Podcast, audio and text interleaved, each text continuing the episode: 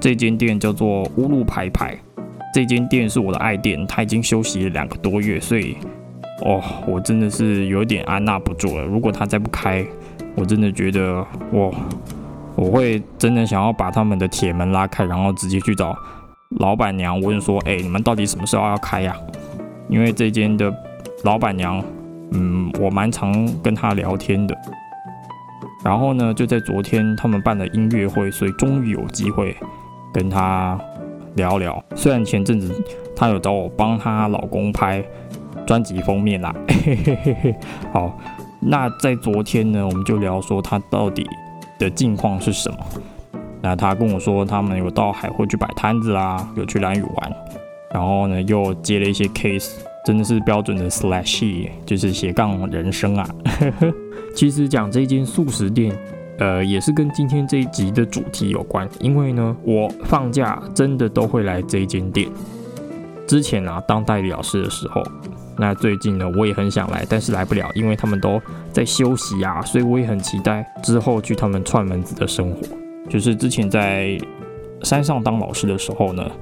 我就有定出一个假日 SOP。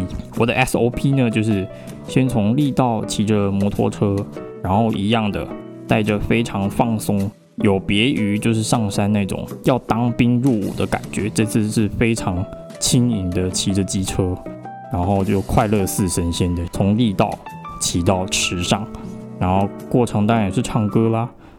那就是跟回到力道的心情不一样。我这次就是唱着非常快乐的歌，比如就像是啊《Top Gun》的片尾曲叫做《Mighty Winds》，Till I made you take me on your mighty wings，把自己想象成一只巨大的翅膀，翱翔天际的感觉。首先呢，我骑到池上哪里呢？我就是先回到我的盒子青年旅馆先 check in。那 check in 完呢，我就到乌鲁拍拍报道。那我每次一定会做的事情就是去点它一大盘的饭，它吃起来很像荤食，但是它的酱料和菜的搭配就让你又觉得说，哎，到底是素食还是荤食？而且更荒谬的是，我去了这间餐厅半年，我才知道它是素食餐厅，你就知道它素食做的真的是跟荤食没有差很多，至少我是这样认为啦。但他们是 vegan，对。然后老板也对我很好，都会去加了一些成本很高的料给我，我是他的 VIP。然后呢，再加一碗汤，就有一种非常满足、非常尊荣的感觉。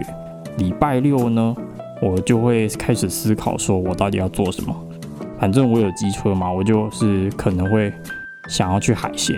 毕竟平常接受山神的洗礼之后，假日就想要换换口味，就想要看看海。见到非常辽阔的大海，然后呢，我就骑着机车呢，我有可能到长滨，我有可能到成功。那时候疫情其实没有什么人，就天地之间仿佛只有我跟长滨这一块地。我其实蛮怀念疫情那时候的台东啊，因为疫情的时候好像都市人或者是西方，哎西，什么时候我的世界变这么小？西部就是西方没有啊，就是。西部的人就不太敢过来东部，因为那时候大家都在防疫，就非常的呃紧张啊，就真的是大家都闷坏了，所以才会有现在的报复性旅游。现在是人非常多，那时候是哦，真的是小猫两三只，真的可以用小猫两三只来形容。然后呢，我就骑着机车到长滨，然后就一个人自己骑机车看海，路上也没什么车，真的没什么车。如果有车，大部分都是在地。或者是公车，那公车呢？因为也没有什么观光客，所以也没有什么人，只有司机。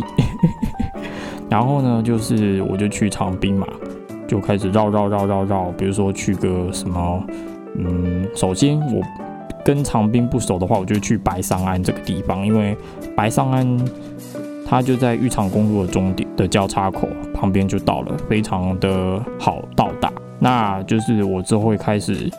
去一些比较深入的景点，或者是比较在地的餐厅。其实我就是因为误打误撞认识了一个香港人，他和一个台湾女孩子结婚，然后当时他六颗都得奖，肚子大大的。对，没错，身怀六甲。他那间店其实很特别啊，就是卖他自己会做的料理。那我第一次去的时候呢，就跟这个老板聊得蛮投缘的，所以他就我大概有连续三个礼拜就是去长滨找这个老板。然后呢，刚好这三个礼拜呢，我也在盒子碰到一位之前打工快速的小帮手。那他现在也成功在台东工作了，他就给我一个绰号叫做“长滨男子”，因为呢，我这三个礼拜都碰到他，然后那时候都要去长滨，他就觉得这豁然率真的太低了，所以就他都叫我“长滨男子”。嗯，不过呢，我现在也是因为就是工作比较忙，然后也没有机车，比较没有常去海线的。对啊，如果说没有机车要到海线的话，就是要从池上租机车。我也这偶然呢，大概有半年都没有去找他，所以我之后应该排假去找他的。然后呢，我们第一次聊就聊得蛮投缘，他之后就跟我讲了一些很棒的景点，比如说金刚大道啊。金刚大道虽然 Google 可以查到，但是我其实不太会用 Google 去查什么呃。必去景点，我就不会去搜打什么南横必去景点、池上必去景点，我都是会问，直接用问人的方式这样子。嗯，我比较喜欢用跟在地人讨论的方式来取得说，哦，我今年要去哪里。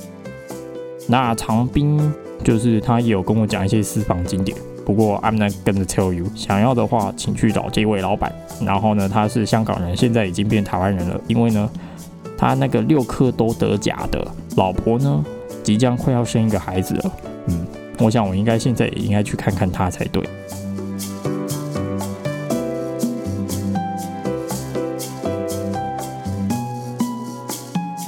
长滨以外，我还会去成功。成功呢，这个地方很有意思啊。在疫情中有一个现象，就是有一家店，不管有没有疫情。都会爆满，为什么？因为这间的甜点太好吃。那间店就是成功豆花，成功豆花不管有没有疫情，它还是都满的，jam packed。因为它的品质真的是实在没有话讲。那时候疫情在山上当老师的时候呢，就是会礼拜五呢就先下到盒子青年旅馆，然后去吃嗯大餐。那礼拜六六呢就会去海鲜跑，就长滨或者是成功。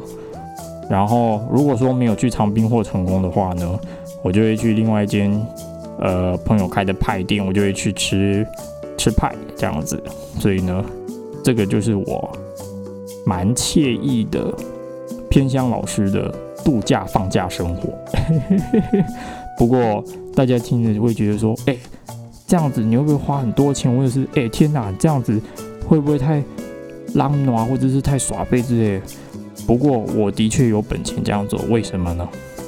因为我那时候礼拜一到礼拜五都没有花什么钱，我呢早餐自己弄的，呢就很简单，麦片加牛奶，五天 five days in a row 都是麦片加牛奶，或者是麦片加豆浆。那接下来午餐呢，晚午餐就吃学校营养午餐，然后呢我晚餐呢我就很节俭的，很惜食的，现在都强调什么惜食嘛，哎。所以呢，我就把中午的便当装成一盘，然后有时候用礼拜天在山下采购的餐点呢，变出新花样。有时候可能再自己做个呃番茄炒蛋，不过是没有油的番茄炒蛋，因为我其实也没有吃什么油。然后呢，有时候很奇妙的是，我们宿舍旁边会有野菜，就摘个山芹菜啦，就这样子拌着吃，就水煮山芹菜。然后配蛋，不过我觉得蛮好吃的啊，所以在山上那时候就是自给自足，真的是跟部落融融为一体，真的是一个礼拜不花超过一百块，所以呢，我把其他的钱都拿去假日享受，就是真的是这样子过着放假如度假的放假生活。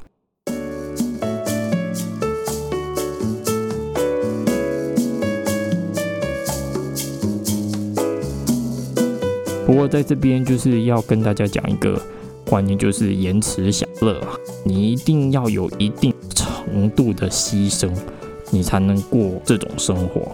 虽然我相信简单生活跟呃有品质的度假生活是可以并存，但是你还是必须要做一定程度的牺牲。就是你可以跟我一样，就是先一领到薪水的时候，就先把大部分钱先拿去。存起来。那我的做法呢，就是比如说我一个月就存两万五到三万，我就把这些钱都拿去定存，那剩下的钱就是归我享乐。那其实我这样算过，我当时的费用呢，也不会花超过一万块钱。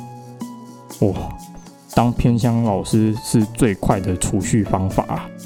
其他还有什么样的过着有品质的生活的方式呢？就是嗯，比如说我现在工作的地方叫做稻米园相馆啊啊，我不应该说出来啊，算了啦。那个稻米园相馆有一个特展，叫做“我们买了一只猫”，啊，不是不是，我们养回一头牛。现在的特展就是在讲牛，以前老农夫跟牛的关系，还有就是教你们怎么样养好一头牛，还有看牛的牙齿决定呃它的年纪，所以蛮有趣的。有兴趣可以来我们这边吃个晚工饭啊，看着。稻田虽然现在稻田都收割了，然后看着这个特展，或者是去大坡池音乐馆听个音乐，然后看看星空讲座，还有就是谷仓艺术馆。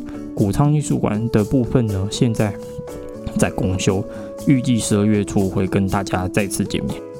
然后呢，还有就是我最近在看的南横马拉松，在一百一十年的三月十三号，如果有。想喜欢路跑或者是想要拿参加奖的人都欢迎来一起路跑哦。今天就是要跟大家讲，就是延迟享乐的概念，跟嗯，可以透过身边有一些嗯提升自己的活动，然后让你的度假生活更丰富。好啦，那我觉得我差不多该睡觉了，因为呢我听音乐会也听累了，然后现在是躲在一个超大的毯子。为了让收音改善，哦，现在变得好热。今天就先这样啦，拜拜。